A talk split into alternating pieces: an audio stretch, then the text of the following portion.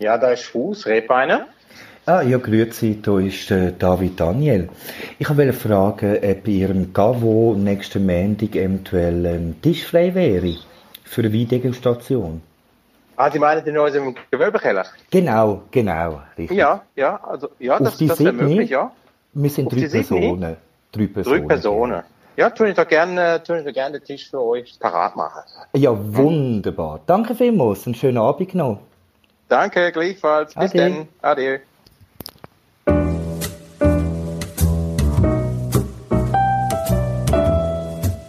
Willkommen bei Tisch frei. Wir sind am Montagabend im, noch im Keller von Rebweinen. Wir treffen heute die Weinpäpstin eigentlich vom deutschsprachigen Raum, aber auch im englischsprachigen Raum, Chandra Kurt. Ein Name, der sogar wahrscheinlich über Weinreisen hinaus bekannt ist. Weil äh, sie wird immer wieder gerufen, wenn es darum geht, zum Beispiel an Weihnachten das Richtige zu empfehlen, um es mal so sagen. Genau, ähm, Carsten Fuß, selber wie Akademiker, wird uns Wein kredenzen. Es ist Spezialsendung. Es geht um, vor allem um Wein natürlich. Man muss sich das vorstellen, wir sind da in Zürich-Wollishofen, der ein wunderschöner Garten. Wunderschönes Gründerzeit Villa. Und Frau Kurt wartet schon von, von uns im Sommergarten. Mit einem Gläschen Wein schon. Guten Abend, Frau Kurt. Grüezi wohl, grüezi wohl.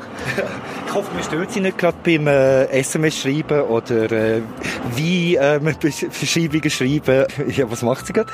Ich, ich suche gerade einen Grill. Ich habe gerade gemerkt, ich muss, ich muss ein bisschen mehr draußen sein und grillieren, nicht nur immer da vor dem Computer sitzen. Zum Zungenlösen noch ein bisschen etwas trinken? Der, der Herr, den man da interviewt, ist der eben angekündigte Carsten Fuß. Wie Akademiker? Ja. Was heißt das genau, wie Akademiker? Sie sind kein Önolog, Sie sind auch kein Sommelier und kein Weinbauer. Sommelier bin ich mal gewesen, ähm, aber wie Akademiker ist so im Prinzip im Bereich wie so eine Generalistenausbildung. Es ist äh, kein Önolog, es ist nicht ein richtiger Sommelier, es ist einfach so ein sehr, sehr breit gefächertes Weinwissen, ein bisschen in Technik, ein bisschen in Weinbau, Önologie, von allem etwas. Ja, Es ist sehr kompliziert, um das zu werden. Es ist gar nicht so einfach. Also kann man das vergleichen mit einem äh, Master of Wine oder ähm, Vorbereitung. Vorbereitung? Sind Sie der Master of Wine? Nein, ich, habe, ich, bin, ich bin dreimal durch die Abschlussprüfung. Entschuldigung, dass ich lache, tut mir leid. Ähm, äh, ist es wirklich so schwierig, wie man sagt? Es ist, ähm, also es ist sehr akademisch und äh, es ist, wie soll ich sagen, es ist wirklich sehr schwierig und man muss sehr viel Zeit für das einrechnen und man sollte sich eigentlich 100% auf das können konzentrieren. Wie viele Wine gibt es eigentlich in der Schweiz? Wenige, gell? Sie? Es sind jetzt fünf, oder? Ja, ich würde auch sagen. Fünf. Es sind fünf in der Schweiz, davon sind aber drei keine Schweizer, soviel ich weiß, oder zwei oder drei keine Schweizer. Also es ist sehr angelsächsisch, das Ganze auch. Es ist sehr international und weltweit sind es knapp 300 Leute, die das jetzt, die das jetzt bestanden haben. Und, und der Pool von der Leute in dem Ganzen, die da jemals gewesen sind, sind vielleicht 1000. Also es sind nicht viele Leute, die da überhaupt dort hingehen. Und warum haben Sie es nicht bestanden? Weil ich eben viele andere Sachen mache.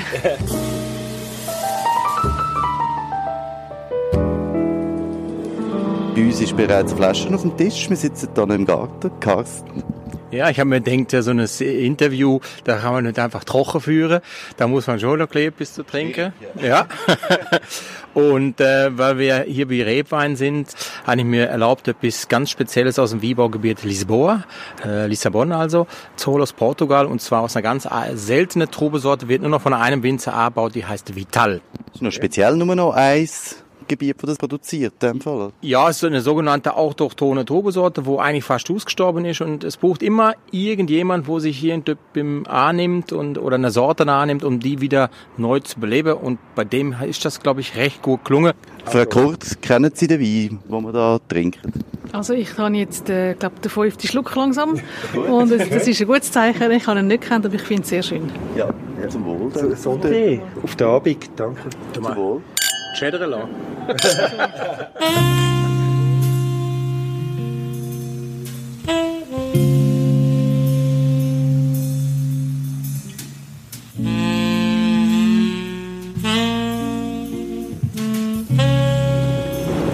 Was ist jetzt schön an dem Wein? Ich bin ein absoluter Laie, oder? Ähm, aber ich würde sagen, das, irgendwie ist das Holzige, es hat so, so einen Eich- Eichenholzgeschmack. Ist das richtig? Ich würde es jetzt nicht als holzig bezeichnen, weil ich würde sagen, es ist eher trocken. Und äh, Holz ist nicht trocken, oder? Es ist, äh, also, oder? Holz kann oft auch suggerieren, dass es so ein bisschen schwerer ist und ein bisschen cremiger ist und ein bisschen üppiger ist. Was der Wein jetzt in meinem Gaumen ist, aber das ist ja das Schöne am Wein, dass jeder einen eigenen Gaumen hat, es ist sehr gedrungen. Das ist ganz ein dichter Wein. Die Aromen sind ganz dicht. Er, ist, er verkehrt nicht. Es ist nicht ein luftiger, sondern es ist sehr ein dichter Wein. Und er hat einen Druck. Ist das falsch? Nur weil ich, ich habe das Etikett gelesen und das sind 11,5 Volumenprozent. Mhm. Also relativ wenig Alkohol für einen Wein. Ähm, ich habe jetzt das Gefühl gehabt, eben, auch beim Trinken spüre ich das. Oder ist das irgendwie einfach nur Einbildung? Also, dass er wenig hat. Ja, genau. Also, weil das die Süffigkeit einfach. Ja. Wenn man Das, das ist richtig. Also man sollte spüren, dass er süffig ist. Bei Rotwein ist letzte Zeit mir einfach aufgefallen, beim Einkaufen, wenn ich Coop gehe und so weiter und so, haben die, ähm, die Weine tendenziell mehr Alkohol, habe ich das Gefühl. Also es hat zugenommen. Einerseits haben wir eine globale Klimaerwärmung, also wir haben mehr Sonne. Äh, gewisse Zonen, die früher noch ein bisschen kühler waren, sind wärmer. Was heißt, wenn es wärmer ist, dann trifft Trauben schöner. Es gibt mehr Zucker, mehr Zucker gibt mehr Alkohol. Man weiß auch, wie man den Wein heute muss machen und wie er auch muss schmecken, dass ihn alle gerne haben. Also oft hat das halt damit zu dass der Alkohol aufgeht. Ähm, aber es gibt auch Tendenzen, jetzt gerade bei so, bei so wie, wie, wie dem da, bei so autochthonen, speziellen Weinprojekten, schaut man, dass der Alkohol eigentlich eher tiefer ist. Ja, ich, die Tendenz sehe ich natürlich auch, aber diese eben kräftigere, wie, wie du gesagt hast, äh, äh, Shanna, mit dem, mit dem Klimaerwärmung, ähm, man sieht viel wie mit hohem Alkohol. Ich denke da nur an diverse argentinische Malbec oder Primitivos, Apolien oder diverse spanische wie. Aber es gibt aber auch eine Gegenentwicklung. Es gibt doch die Entwicklung, wo momentan so momentan eher so bei der Sommelier stattfindet, eben bei so der Fachlüt. Äh, und diese Tendenz schwappt so langsam äh, in den Märkten. Das ist eben die Tendenz zu leichteren Wein, die Gegenrichtung. Ich kann einfach sagen, es ist auch eine Zeitgeistfrage, leichte Wein für die Fasikaner meditierende Leistungsgesellschaft. Wie soll ich jetzt sagen, das Wort Leistungsgesellschaft ist für mich natürlich gerade ein bisschen ein, ein Trigger. Jetzt müsste man mal sagen, was heißt das Leistungsgesellschaft? Also ich finde mehr, ähm, was heute schön ist am Wein, es hat für alle, die gerne die zum Wein gefunden haben, sagen wir so, muss ja zum Wein finden, hat es den richtigen Wein. Und früher war das viel komplizierter. Gewesen. Also ich sage jetzt noch, wo ich angefangen habe, das ist jetzt auch schon endlos Zeiten her, ähm, da hat es so der Beaujolais Nouveau ist so der erste Wein gewesen und man hat so ein bisschen geschaut, was haben die Väter oder Gro es ist immer so ein bisschen also von der Mannenseite her gekommen, hat man das und das gelernt und im Restaurant ist sowieso die Frau gar nicht angeschaut worden. Es ist das wirklich, das, es gibt immer noch, klar, es gibt immer noch, aber, aber es ist einfach nicht mehr, nicht mehr so schlimm und das heisst, wir haben wirklich für alle den richtigen Wein. Und, und das macht aber das Thema noch komplizierter, als es schon war, weil man findet heute auch für ganz wenig Geld Weine, die genau gleich schmecken wie ganz teure Weine. Und wenn jetzt jemand eben von außen kommt und sagt, um Himmels Gottes Willen, wie wähle ich dann den richtigen Wein aus? Also, und, und darum gibt es zum Beispiel Bücher, wie ich mache, oder Zeitschriften, wie ich mache, es gibt sonst Informationen. Ähm, aber wir haben heute so eine weite Bandbreite an Wein, dass eigentlich jeder seinen richtigen Wein findet. Und eben, und klar, viel Alkohol ist natürlich ein Geschmacksträger und Alkohol macht es dann wie so ein bisschen gefälliger. Das ist wie, wenn sie s- s- ich sage jetzt chemischen Joghurt haben, mit Eperi, das schmeckt vielen Leuten besser, als wenn ich jetzt richtige Eperi drin tue, weil das ist wie so ein bisschen, das, man schmeckt es eben nicht unbedingt, oder es ist einfach ein bisschen, man kennt es, es ist vielleicht fremd, weil man gewöhnt ist, synthetische Aromen zu essen, oder man, man nimmt eine gefro- gefro- gefrorene Pizza, die schmeckt irrsinnig, aber die Aromen sind einfach nicht Originalaromen. Und es geht immer darum, wo geht, für wen ist der Wein denkt.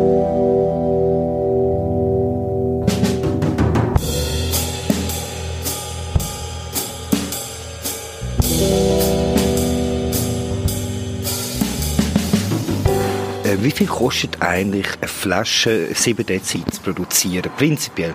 Ohne den Boden, wenn der Bodenpreis schon gezahlt ist und alles, also das, das müssen wir nicht mehr amortisieren, Ja. das gehört, weil je nach Bodenpreis, wir haben ja ganz andere Ausgangslagen. Ja, eine Flasche Wein, was kostet das? Äh, 5 Franken? Aber ähm, irgendwie ein Choix Blanc und ein Chateau Petrus, äh, ähm, wo dann 120 kostet, 140 Franken, wie vielleicht mal. Das sind eigentlich vor Marketingkosten, oder? In, den, in den meisten Fällen. Ich muss sagen, ein Blanc für 120 Franken würde ich sehr gerne ja, kaufen. ich weiss auch. So. Äh, ich glaube, so 11'000, 10'000, Ja, 61. Genau, genau, genau. Also es, es ist, oder das Schöne am Wein ist ja, dass er so ungreifbar ist. Also wir können jetzt nicht Formeln geben, ich kann Ihnen keine Formeln Ja. geben, so funktioniert es. Das finde ich ja das Schöne an dem Thema. Das heißt, es ist lebendig, es ist nicht greifbar, aber es ist faszinierend, weil es ist völlig absurd. Es ist, was im Wein passiert, ist völlig absurd und, und oft macht es gar keinen Sinn, aber es, es reflektiert sehr viel vom menschlichen Verhalten und was die Menschen brauchen und was die Menschen wollen, ähm, wie sie sich täuschen lassen. Also wir können auch, also parallel nicht zu der Kunstwelt, ich meine, da können wir auch sagen, wir haben die Farbe und die Leinwand, was kostet das? Nicht viel. Und da gibt's einen, wir geben den gleichen Topf, die gleichen drei Töpfe einem Künstler, wir geben sie einem anderen, was der eine macht, das ist auch schön, aber das wird der nicht können verkaufen. Und was ein anderer macht, das kostet gerade 10'000 Franken. Und das sind ähnliche Gesetzmäßigkeiten, die da mitspielen. Und da ist eine Nachfrage. Und da ist ein Markt, der Geld will ausgeben für das, weil, weil gewisse Weine können sich in Währung verwandeln. Und da können wir jetzt auch diskutieren, wie das passieren kann. Aber es gibt, der Wein hat einfach die, die Fähigkeit, was eben irrsinnig ist, er kann wirklich zu einem Wertgegenstand werden. Würden Sie jetzt sagen, sind die Önologen, die den Wein dann quasi machen? Sind das Künstler oder es ist das Marketing, es sind Künstler oder das sind eigene Gesetze, oder? Es ist nicht so eindeutig. Da wieder, oder? Es, es, es ist, alles ist richtig. Also es ist, wenn Sie jetzt vorher die, die die von Bordeaux, die Sie erwähnt haben, Ja. die haben schon eine Geschichte, das ist 150 Jahre gibt's die schon, die haben eine riesige Vorgeschichte und die haben da etwas können aufbauen, wo Leute zum Träumen bringt, wo auch, wo einfach, die sind unangefochten gewesen, bis, bis, also sie sind immer noch, aber es hat natürlich jetzt ein bisschen andere gegeben. Jetzt, wenn wir gerade von Bordeaux reden, schauen wir Ornelaya an. Das Weingut gibt es 30 Jahre und die haben Pomasetto gegründet. Der Wein kostet schon viel mehr als ganz viel Bordeaux-Wein und das ist aber, das ist eine einmalige Geschichte und es gibt immer wieder so einmalige, wie so einen, ein, ich sage jetzt äh, Jeff Koons, ich meine, ich weiß nicht, ob das gut ist, was er macht, aber es ist ja unglaublich, was das für einen Wert hat für, für die äh, sehr interessanten Fantasien von ihm.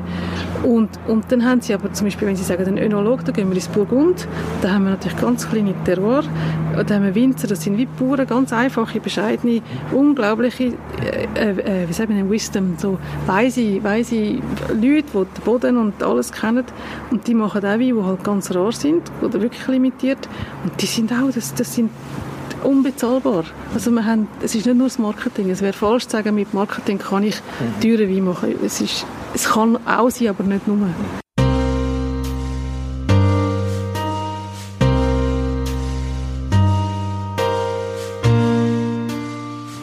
Sind auch vor allem Beziehungen, schlussendlich, die man braucht, um überhaupt so weit zu kommen, wenn man erst vergleichsweise kurz dabei ist. Also kurz dabei ist sowieso schwierig. Also kurz dabei sein, das sind Ausnahmen. Da gibt es viele, die natürlich jetzt probieren mit Marketing, mit, mit zum Beispiel sind ja die Luxuskonzerte Marsch und, und da die Chanel-Gruppe, die Weingüter aufkauft. Und klar, was die anlangt, wird alles ein bisschen teurer, weil wir heute auch eine neue Zielgruppe haben, die wollen Marken kaufen.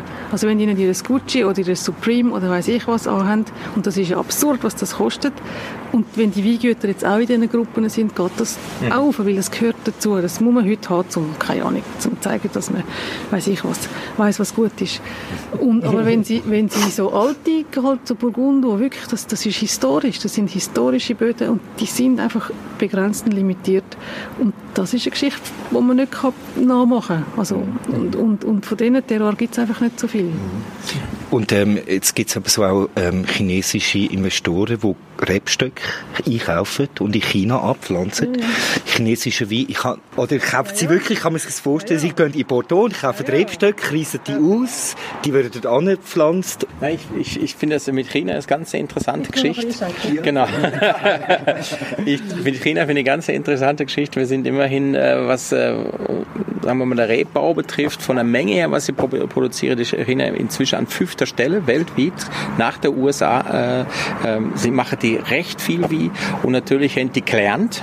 Das sind nicht alles irgendwie Idioten, wo noch nie einen Rebstock vorher gesehen haben. Ganz spannende Sache und natürlich muss man sich, so wie du das vorhin erzählt hast, mit den Rebstöcken ausriese und nach China verpflanze, muss man sich natürlich nicht ganz so dramatisch vorstellen. Es sind natürlich junge Rebstöcke, es sind Setzlinge, wo hier in Europa in der Rebschule gekauft werden, dann werden die nach China gebraucht, werden die gepflanzt und dann macht man wie. Ähm, aber das sind natürlich inzwischen alles Fachleute und die kopieren natürlich viele Weinregionen in Europa äh, und sind mehr oder weniger erfolgreich. Aber das ist äh, auf dem Schweizer Markt noch nicht so angekommen. Aber Großbritannien, Frankreich, Amerika ist das schon ein großes Thema. Also was sie machen, sie kaufen ja ganze Weingüter ein. Sie kaufen ja in Burgund kaufen sie Weingüter, sie kaufen in Bordeaux Weingüter, sie kaufen überhaupt, also ich finde wirklich aufpassen vor, vor dem ganzen China. Ähm, und sie pflanzen, wie, wie der Carsten gesagt hat, sie pflanzen wie wild an. Und irgendwann, also wir haben jetzt zum Glück Leute, die jetzt glaube schauen, dass die Zölle ein bisschen strenger werden. Ähm, ähm, sie, sie, sie tun, man muss dann schon mal schauen, was denn da vielleicht für eine Schwärme kommt und wo das angeht. Es, es kann auch sein, dass sie für einen Heimwert produzieren, weil was ja das Schöne, eigentlich das Schöne, zurzeit trinkt jeder Chines 0, also 2 Deziliter Wein. Und es hat ja 1,3 Billionen oder wie viel sind es? Das ist ja die meisten Menschen... Also, also pro Jahr? Oder? Pro Kopf, pro Durchschnitt. Ja, aber pro Jahr? Ja. Pro Jahr. Ja. Also und jetzt, das Ziel ist natürlich, und das, da haben sich natürlich viele Europäer immer jetzt gehofft, und darum gehen sie auch viel dort über, um ihre Wein platzieren, dass wenn die natürlich nur schon das doppelt, also wenn sie einen halben Liter trinken pro Kopf, dann haben wir in Europa dann irgendwann langsam nicht mehr genug Wein. Also weil, weil das sind dann Mengen, die plötzlich Wein konsumieren, wo wir gar keine Ahnung davon haben. Also darum ist es schon gut, dass die auch ein bisschen pflanzen, dass sie dann am Schluss auch ihren eigenen Wein können trinken können. Man darf glaube ich auch nicht vergessen, dass der, der Hauptkonsum in China, was Wein betrifft, findet in der großen Stadt statt. Und äh, das sind viele, das ist äh, die, was sagen wir mal, die gehobene Gesellschaft, wo Wein trinkt. Auf dem Land, äh, bei der arbeitenden Bevölkerung, also arbeitende Bevölkerung, bei der haben wir mal Arbeits Arbeiterklasse oder so, da wird, sich, da wird sich das niemand leisten können. Und das wird, das ist, eben die Kultur ist gar nicht angekommen, noch nicht, oder? Bis das so weit ist, das, das wird noch, das wird noch Jahre, vielleicht Jahrzehnte gehen, oder? Und äh, ja, das vielleicht mit Käse auch. Das wird auch nicht viel Käse gegessen in China. Vielleicht passt das ja irgendwie zusammen. Gell? Gut, es gibt einen guten Grund, weswegen kein Käse gegessen wird. Aber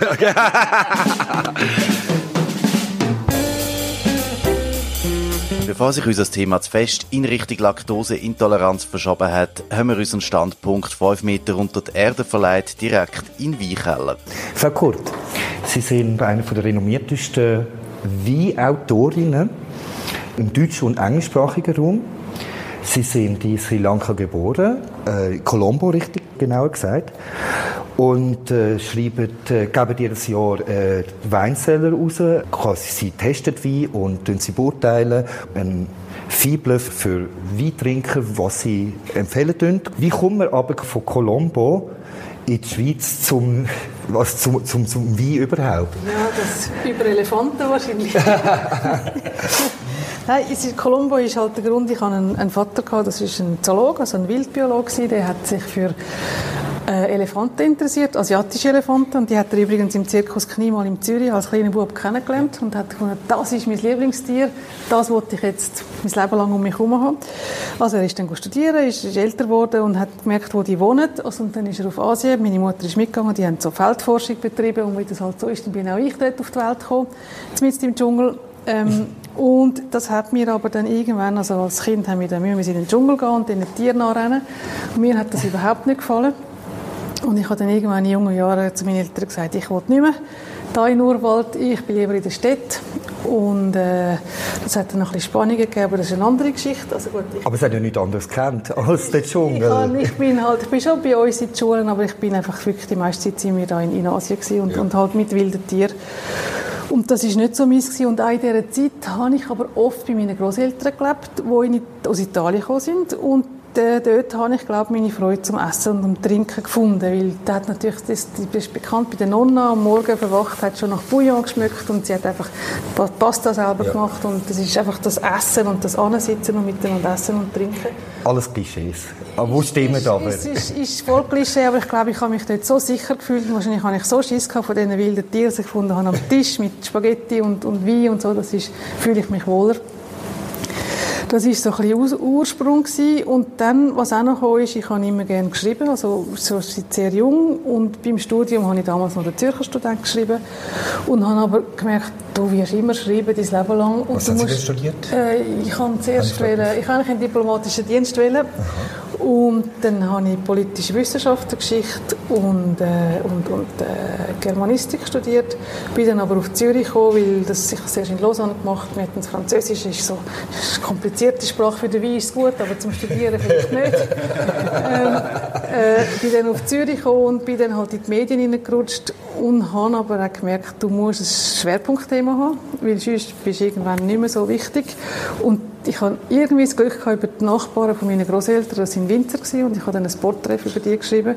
Und das hat wie, ein, wie so einen, wie einen Dominoeffekt. Das hat das erste Steinchen gerührt und ich bin dann knapp irgendwie 20 gewesen. Und jetzt bin ich dann 50 und es hat nicht mehr aufgehört.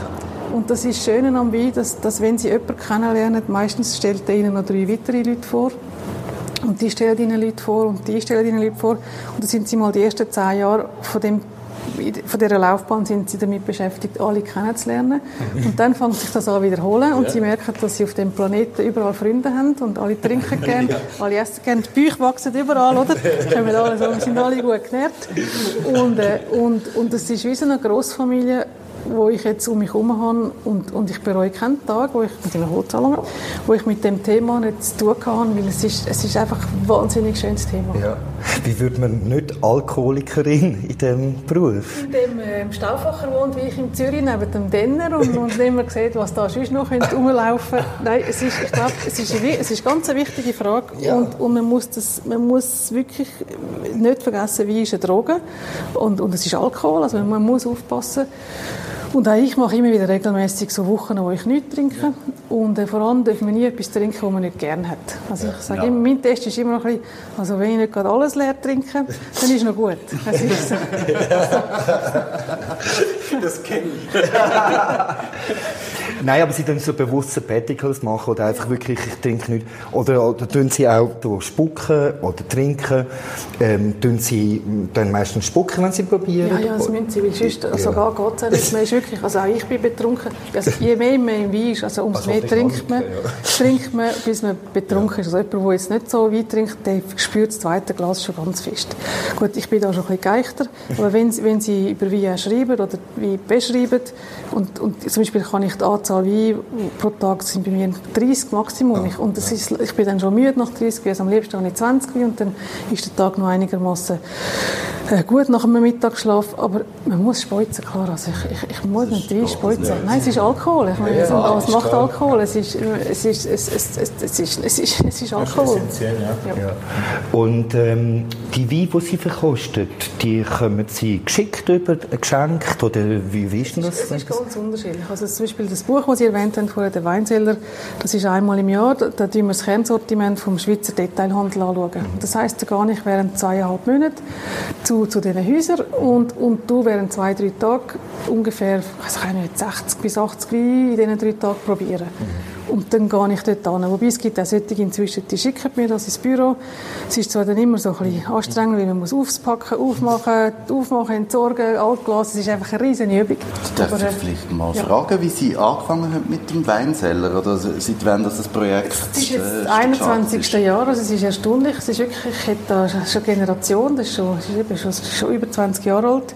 Ich bin drauf gekommen, ich habe, ein, ich habe ein Buch damals in England gesehen, wo, wo über die Wein im Detailhandel geschrieben worden ist und das hat es bei uns nicht gegeben. Und auch damals in den Schweizer Medien ist kaum über Wein vom Detailhandel geschrieben worden. Mhm. Und sind alle gefunden, was Detailhandel? Nein, das ist ja grusig und die sind ja schlecht. Und klar kann man sagen, es ist vielleicht, es ist für die kleine Weinhandlung nicht ganz einfach mit dem Detailhandel, aber eine kleine Weinhandlung hat andere Vorteile, hat andere Sachen, die ein Detailhandel nicht kann anbieten kann. Aber das ist auch wieder ein grosses Thema. Also ich habe gefunden, du, es kann ja nicht sein, dass 80 Prozent der Schweizer gehen gehen im Detailhandel posten und niemand schreibt über die Weine. Mhm. Und, und so habe ich die angefangen anzuschauen. man muss natürlich heute schon sagen, es, es, ist, es, es, es, ist nicht, es sind komplizierte Geschichten, aber im Detailhandel findet man heute alles. Und klar können die anders einkaufen und klar ist das zum Teil auch nicht fair, was dort geht. Und gebe ich allen recht. Aber mir ist halt immer darum gegangen, dass ich einem Herr und Frau Weinliebhaber, die nicht das als Hauptberuf haben Hilfe, einen Weg für den Alltag zu finden. Mhm. Aber wenn ich es richtig verstehe, also Sie kaufen nicht ein für den Detailhandel, Sie nein, tun nur das, was die... Nein, nein, nein, ich tue Ihr Kernsortiment anschauen, genau. wo die Idee ist, dass das eigentlich in allen Ihren Läden vorhanden ist. Ich tue das anschauen und, und bewerten, aber auch insofern beschreiben, ähm, damit es für jemanden nützlich wird. Genau. Also ich tue nicht wie schlecht, wo ich nicht gut finde, kommen nicht ins Buch, weil das nützt irgendwie, ich bin nicht der Kassensturz, ich finde, das, das können andere machen, sondern ich, ich, will etwas, ich will jemandem helfen. Ja. Dass er findet, was ihm vielleicht entsprechen könnte oder dass er auch weiss, oh nein, das entspricht mir überhaupt nicht, ich muss eher da durchgehen. Das heißt aber, Sie haben auch einen großen Einfluss auf die Weine, die im Detailhandel verkauft werden. Also wenn Sie bei Ihnen im Weinzeller sind, ist das sicher für Produzenten ein wichtiger Eintrag. Das weiß ich nicht einmal. Also, wie ich? Ich glaube, der Detailhandel hat viel mehr Gewicht als ich. Weil die, die haben so viel, es geht, heute geht es ja um, um, um Distributionsstellen, also wo sind wir überall. Die Leute gehen ja oft einkaufen, weil es praktisch ist, weil sie gerade irgendwo wohnen und der Laden nebendran ist. Und darum gehen sie den Wein einkaufen. Oder vielleicht, weil eine Aktion ist und der Wein günstiger ist. Aber es, es, es gibt sicher gewisse Weine, die, die Bekanntheit bekommen haben, weil sie halt dort drin sind. Aber ich will das nicht auf mich, sondern also ich glaube, die Location von diesen Orten ist auch nicht zu unterschätzen.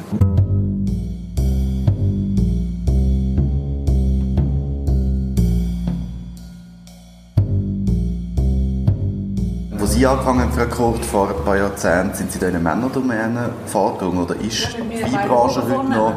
Ja. Ja, ist, es, ist es immer noch eine Männerdomäne oder was machen Frauen? Ähm, es hat sehr viele Winzerinnen, es hat sehr viele Weinexpertinnen. Also jetzt gerade, zum Beispiel, wir haben vorher das Master of Wine erwähnt. Ich glaube, es sind ein Drittel oder mehr Frauen inzwischen. Also es sind, Frauen sind in dem Gebiet sehr, sehr daheim. Es ist einfach, wie man, wie man damit umgeht, ist anders. Ich glaube, Männer zelebrieren wie anders als Frauen. Ich glaube, ich weiß nicht, ich sage das da, ich bin da, da vor drei Monaten. Ich vielleicht mit dir über euch reden.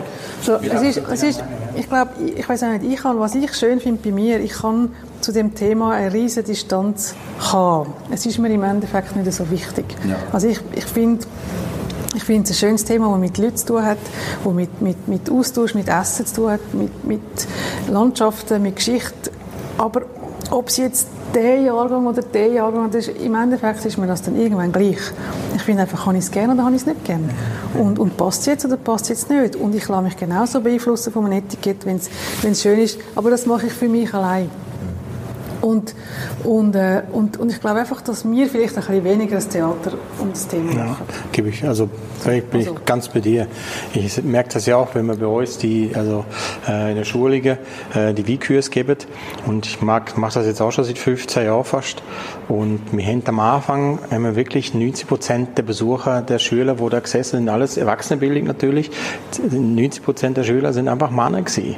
Und äh, ich sag mal, von denen Männer sind sicherlich immer drei, vier dabei, wo sich haben wollen profilieren, indem sie gesagt, ja, da kenne ich der wie, ich kenne das schon und hat es immer gegeben. Und in den letzten zehn Jahren hat es immer mehr Tendenz hat immer mehr Frauen. Inzwischen würde ich mal behaupten, dass man etwa zwei Drittel Männer haben und ein Drittel Frauen, wenn nicht sogar mehr Frauenanteil inzwischen, oder? Also es ist sehr eine interessante Entwicklung.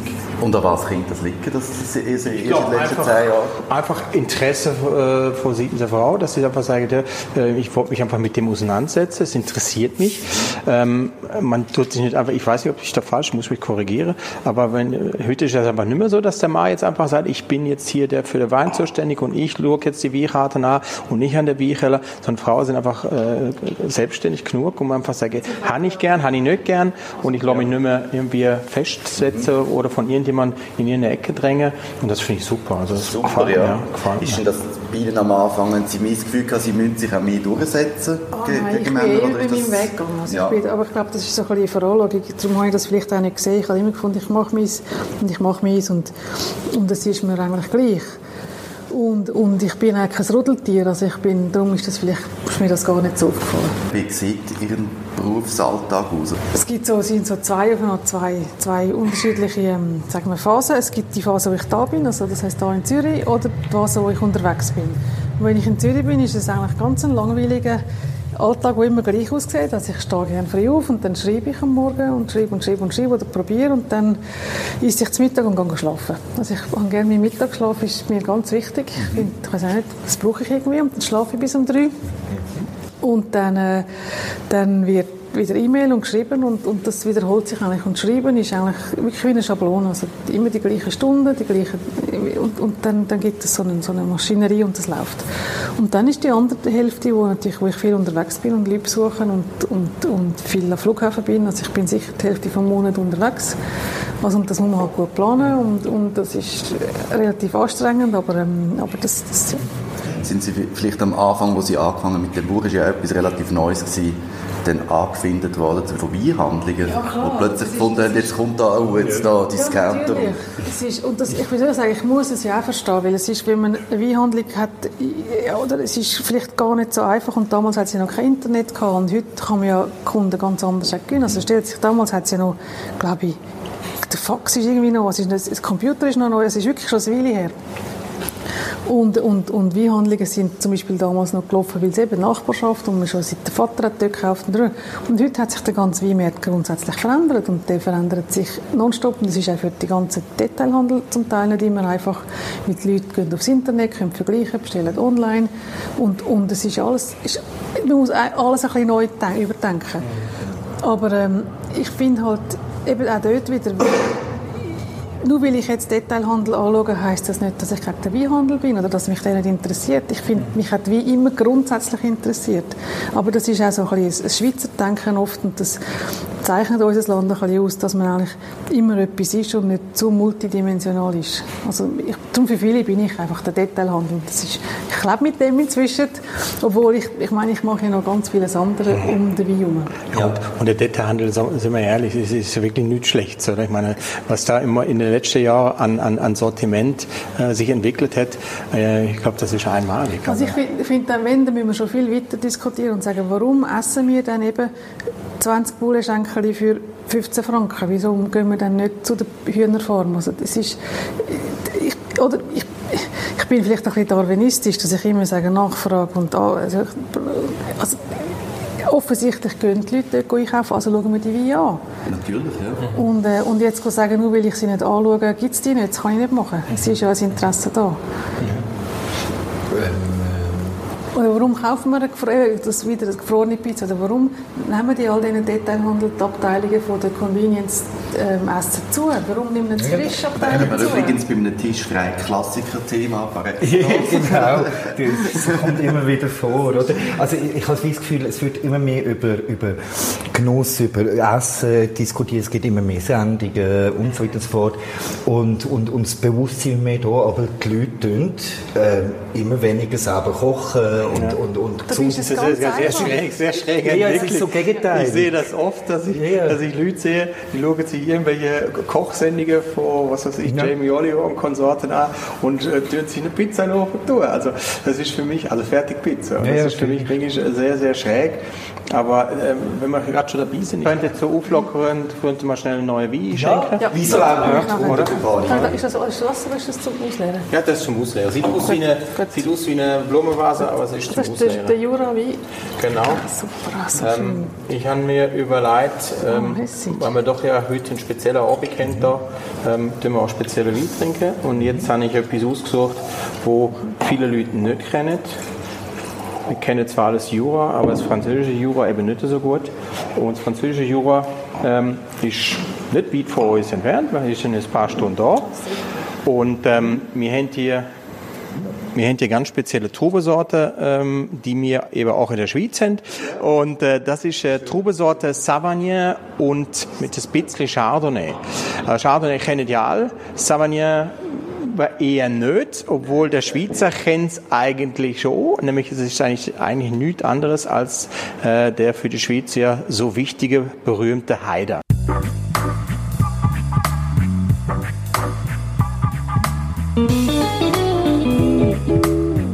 Ich finde den lustigerweise in der Nase total spannend und am Gaumen ist er, finde ich, fast schon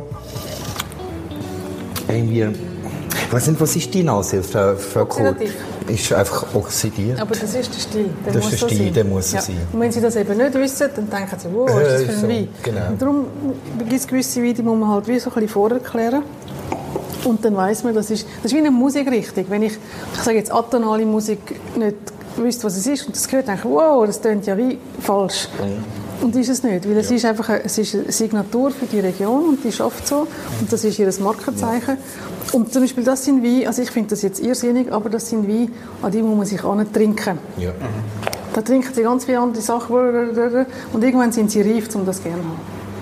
Wie trinkt man sich an den Wein? das heisst, man trinkt ganz viele andere Weine und lernt ganz viel. Wirklich, das sind für mich die, die schwierigsten Weine. Und dann ist man irgendwann reif, um das zu verstehen. Das ist wie, ich sage Ihnen, ein Truffaut-Film, wo ich jung war, das Jules Jim.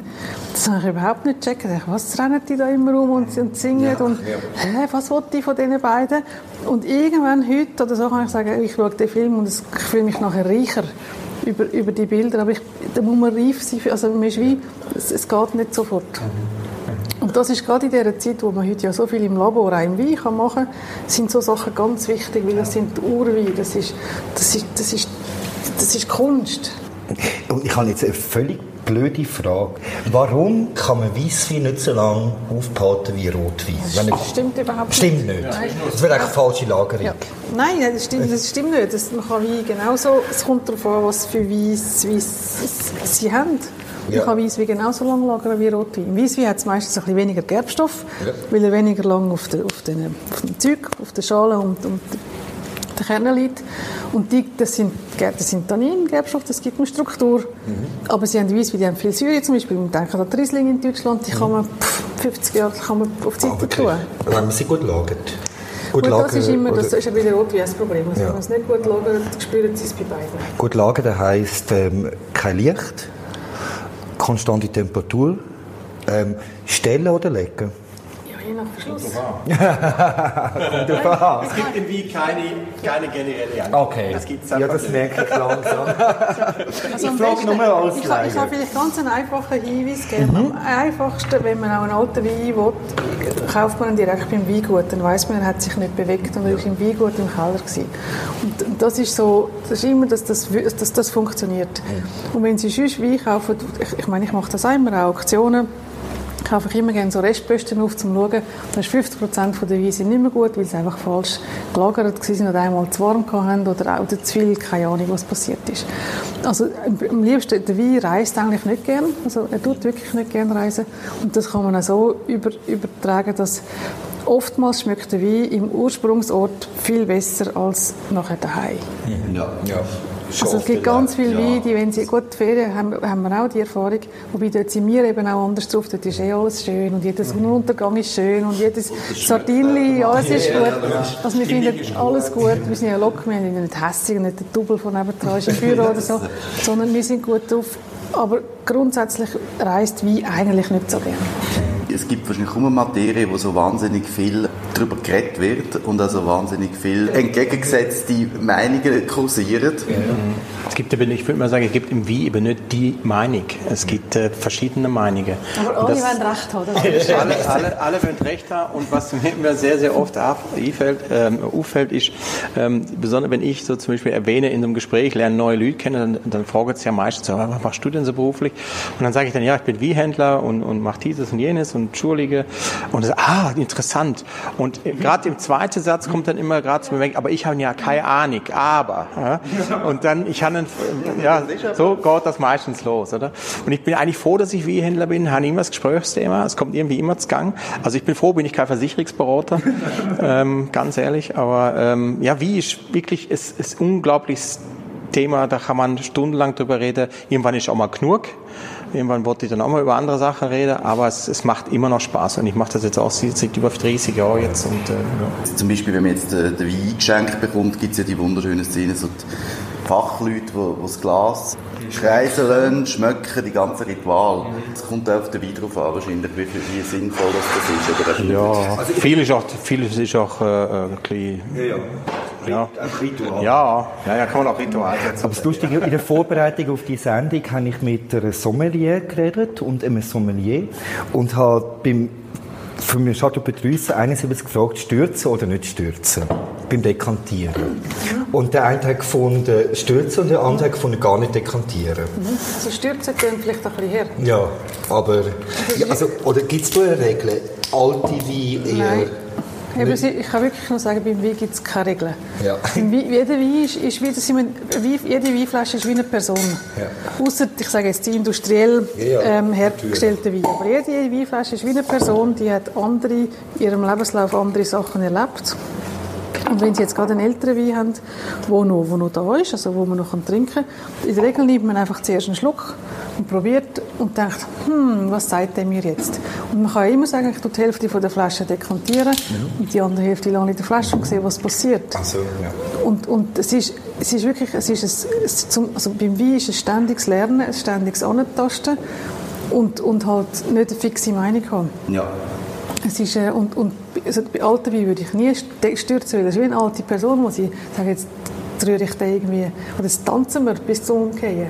Man muss vorsichtig sein, es ist immer so ein bisschen vorsichtig. Es sind, äh, die haben auch ihr Leben und, äh, und, Und auch vom gleichen Jahrgang nehme ich an. die sind unterschiedlich, das Ja. ist das Verrückte, weil Ja. es ist ja ein Naturprodukt und sie haben ja mit dem Korken, das ist auch so ein Naturprodukt und der reagiert ganz anders. Wird der Korken verschwinden? Das ist ja schon lange Diskussion. Nein, nein, der verschwindet nicht. Also, es, es ist, äh, wenn, wenn jemand mal den Idealverschluss findet, dann wird der sehr reich. Äh, wir müssen immer noch mal schauen, was das Beste ist. Und Korken ist nicht das Beste, aber es ist das Beste für die Rituale, die beim Wein ja wichtig sind. Ja. Und was ist mit dem, mit, mit dem, mit dem Plastikkorken, der das imitiert? Also, der ist schon neutral. Silikon, genau. Das, da ja. hat man jetzt ein bisschen herausgefunden, dass, dass nach gewissen Jahren gibt es einen kleinen Zusatzgeschmack drin. Und es ist auch nicht so handlich, weil A ist es schwierig zum rausnehmen. Also, ich weiß nicht, ob Sie es schon probiert Ja, haben. Es ist sehr schwer. Und, und, und wenn die Flasche nicht leer ist, man bringt den ja nicht mehr zurück. rein, ja. Und das ist so ein bisschen, also der Drehverschluss, das, das, das wird immer, also das ist wichtig geworden, auch in, den- in, in neue Welt und so. Aber der Korken ist, und mit Korken gibt es ja jetzt schon so Imitatkorken. Also Korken wird bleiben. Ja, aber Drehverschluss äh, ist dann nicht das Problem vom Metall, oder? Dass, dass das irgendwie etwas annimmt? Also ich finde, wie, Jean, wie du es gesagt hast, eben der, Ritualgedanke, der ist beim Wein einfach sehr, sehr wichtig. Und auch wenn es inzwischen viele Weinexperten wissen, dass zum Beispiel der Rehverschluss eigentlich der bessere Verschluss ist, rein technisch gesehen, wird der Zapfen, wie du sagst, äh, wird bleiben, weil es wird immer dieses Ritual geben. Man, ähm, es geht sogar Leute, die wirklich das inzwischen wissen, dass der Drehverschluss ja gut ist. Auch die, wenn die einen 100-frankigen Wein aufmachen, nehmen trotzdem lieber der Wein, der mit Zapfen ist, oder? Ja, ich glaube, das ist immer noch in den Köpfen vorherrschend, dass es wirkt ein bisschen billig, oder? ja. Also Sie, haben, Sie haben zum Beispiel mehr, zum Beispiel in Australien wird sehr viel mit Drehverschluss jetzt abgefüllt, in Neuseeland auch. Aber die haben jetzt auch gemerkt, je nachdem, wo sie den Wein verkaufen, dann verkaufen, wenn sie nach England gehen, ist den meisten Leuten gleich, wo man kann den Drehverschluss öffnen und nicht. Aber wenn der Wein zum Beispiel zu uns muss kommen, dann machen sie einen Korken drauf. Weil, weil wir haben so eine, so, eine, so eine Schmerzgrenze, dass man sagt, ja vielleicht unter 20 Franken kann er Drehverschluss haben, aber für 50 Franken will ich doch nicht einen Wein mit Drehverschluss. Und das ist wirklich, und Wein hat mit, mit, mit, mit ganz viel Surrealem zu tun, also mit, mit Gefühl, mit Einbildungen, mit Emotionen und, und die müssen einfach stimmen, weil sonst finden wir, darum, ich komme zurück auf die Beeinflussung, darum hat ähm, Wein hat einfach mit, mit ganz vielem zu tun. Und wir lassen uns nonstop beeinflussen.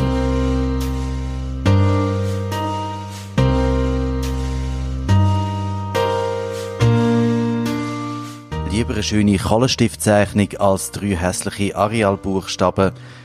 Der Inbegriff von der Beeinflussung beim Wein ist eindeutig die Etikette. Schöne Ja. Weinlabels, das ist so wichtig und ich staune manchmal, was für Wüste wie Ja, furchtbar, gell?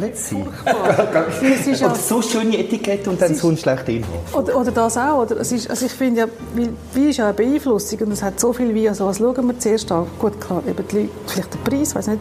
Aber man schaut auch optisch an. Ist es schön auf dem Tisch? Gefällt mir das? Und wenn sie eben ein schönes Label haben, haben sie den Wein automatisch lieber. Und ich bin überzeugt, dass das, das, das den Test können wir machen. Das glaube ich auch. Ja. Ja. das, ist, das kannst du sicher Also ich muss sagen, ich, ja, ja, ich kaufe ja auch manchmal Wein, weil ich ihn nicht kenne, wie es irgendwie... Schön ist. Schön ist, Ja, ja. Das ist das Gleiche eben mit einem Buch. Ich Ja. es kann leider wirklich ein wunderbares Buch sein. Das mich nervt das, wenn sie so, wenn sie so hässlich ja. Ja, als sie kennen den Autor. Oder? Das ist das Genau. Gleiche, wenn, wenn ich, klar, wenn ich weiss, das ist jetzt die Jura, im Jura bin ich schon positiv, das ist mir völlig eigentlich gleich, wie der ausgeht, weil dann kaufe ich etwas anderes. Aber wenn ich jetzt da denke, oh, die kenne ich nicht, dann ist das Erste, was ich anschaue, ist, ist der Umschlag, oder? Das, das Label, oder? Und, und, und da könnte man so viel machen. Ich meine, also wenn wir jetzt die beiden wir jetzt ähm, probiert haben, die sind wunderschön, reduziert, modern, eigentlich. Mhm. Also ich würde beide Wein kaufen, von nur Etikettennummer. Aber das sind intellektuelle. Vollgas geben. Jetzt soll ich gerade eine Palette bestellen. Zehn Tische. Ja, ja. Aber jetzt hast du zum Beispiel jetzt vom nächsten Wein, wo ich dann euch als, jetzt schon eingeschenkt habe, das haben wir jetzt wieder ganz etwas anderes. Da haben wir jetzt Tacheles. Ja. Wieso heißt der Tacheles? Tachles, das ist ja, so der Begriff für Ja. Klartextrede. Da sind wir jetzt in der ganz neue Richtung und zwar sind wir in der Region Naturwie. Das ist ja auch momentan das Trendthema. Kann den Wein. Ja, kennst du ihn? Äh, und Naturwie ist momentan das, das Trendthema, gerade im Bereich von der, von der Leute, die schon alles kennen, sage ich mal, ein bisschen bösartig dazu. Äh, Sommeliers, Wiehändler ähm, und wie, wirklich Wiesammler, wo alles schon kennen, wo eigentlich schon auch eine Laia schon getrunken haben bis zum Erbrechen. Du kannst mich auch fühlen.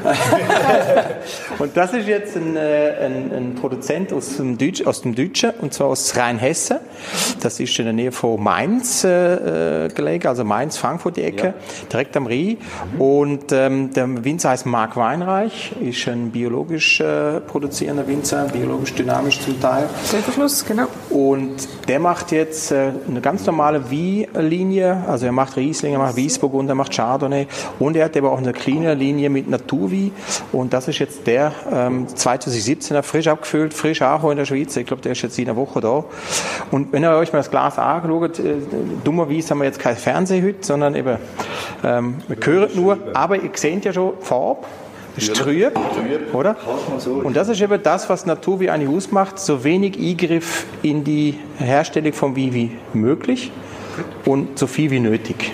Also sprich, wir haben hier äh, natürlich einen Saft, also wir haben keinen Tobesaft, wir haben keine Zuchthefe, wo eingesetzt werden, wir haben keine Zusätze, wir haben keine Enzyme, wo zugesetzt werden, keine Säure, kein Zucker, kein, kein Gerbstoff, nichts.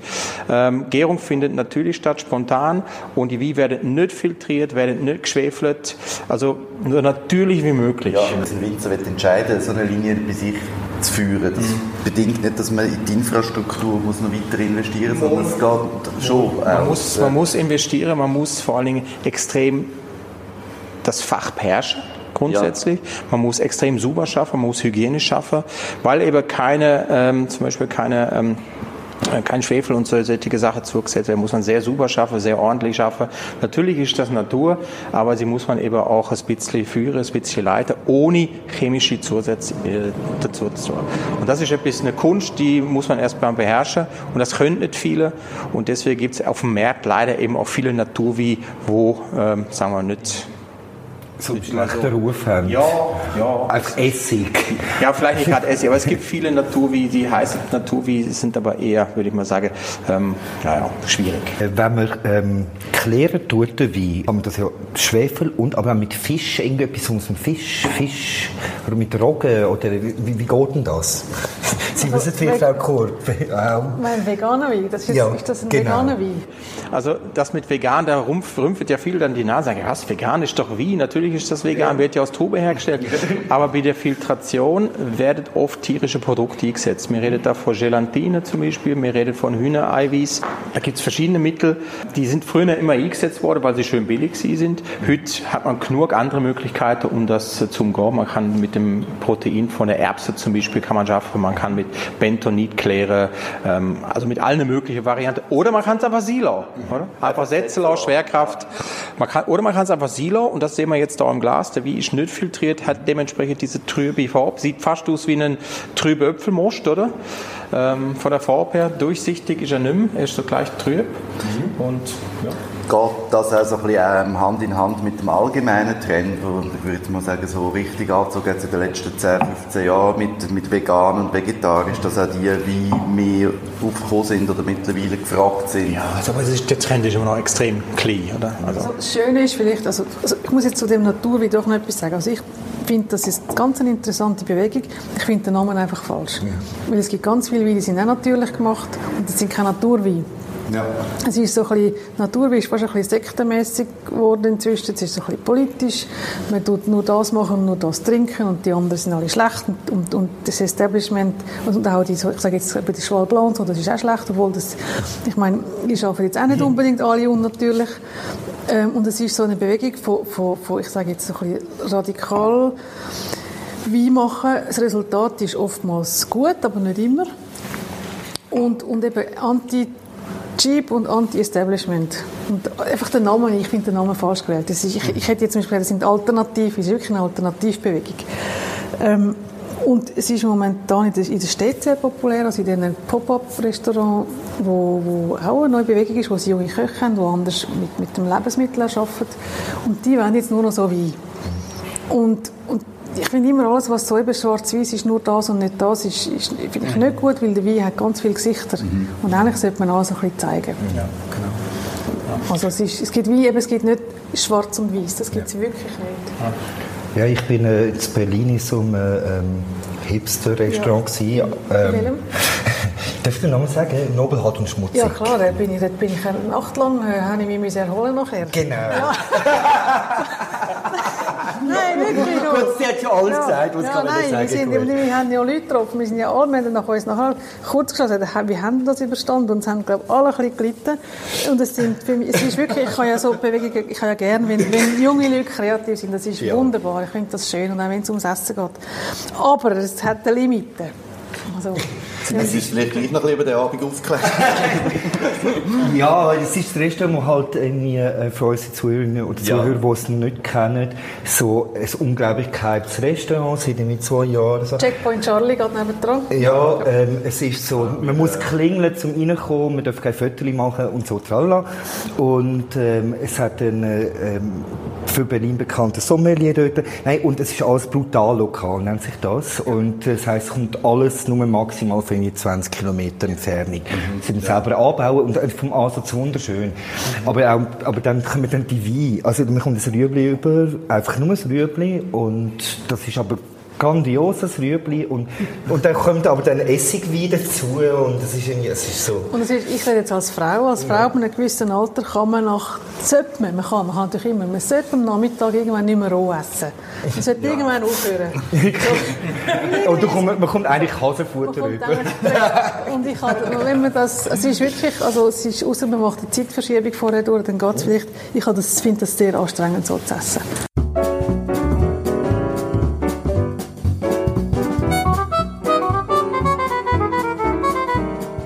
In dieser Episode haben wir sehr viel Wissenswertes zum Thema Wein erfahren.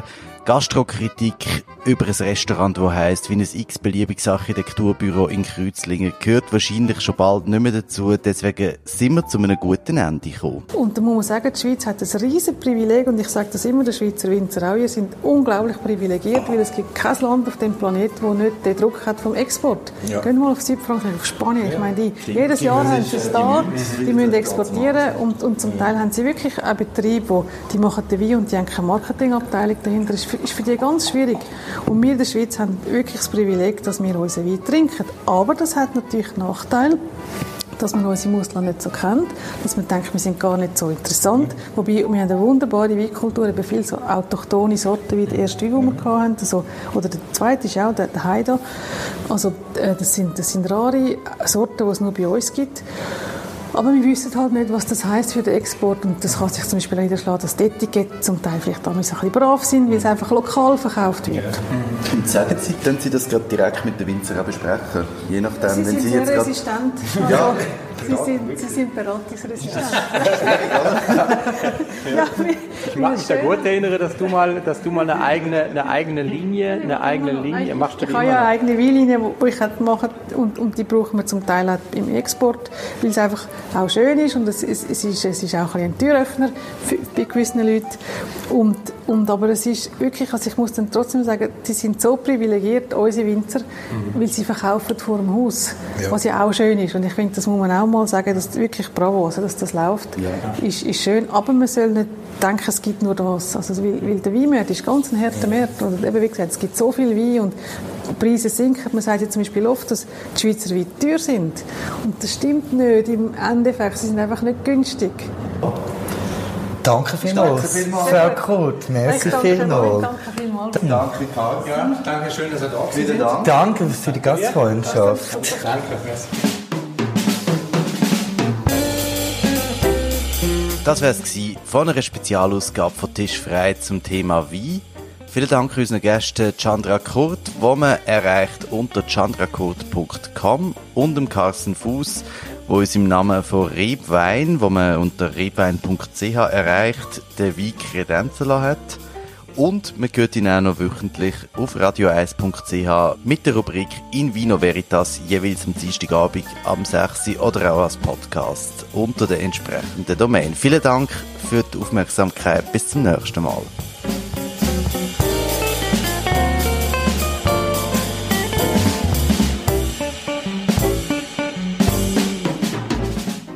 Tisch frei wird Ihnen präsentiert mit Unterstützung der Stiftung für Radio und Kultur Schweiz SRKS und Netzetera Cultura.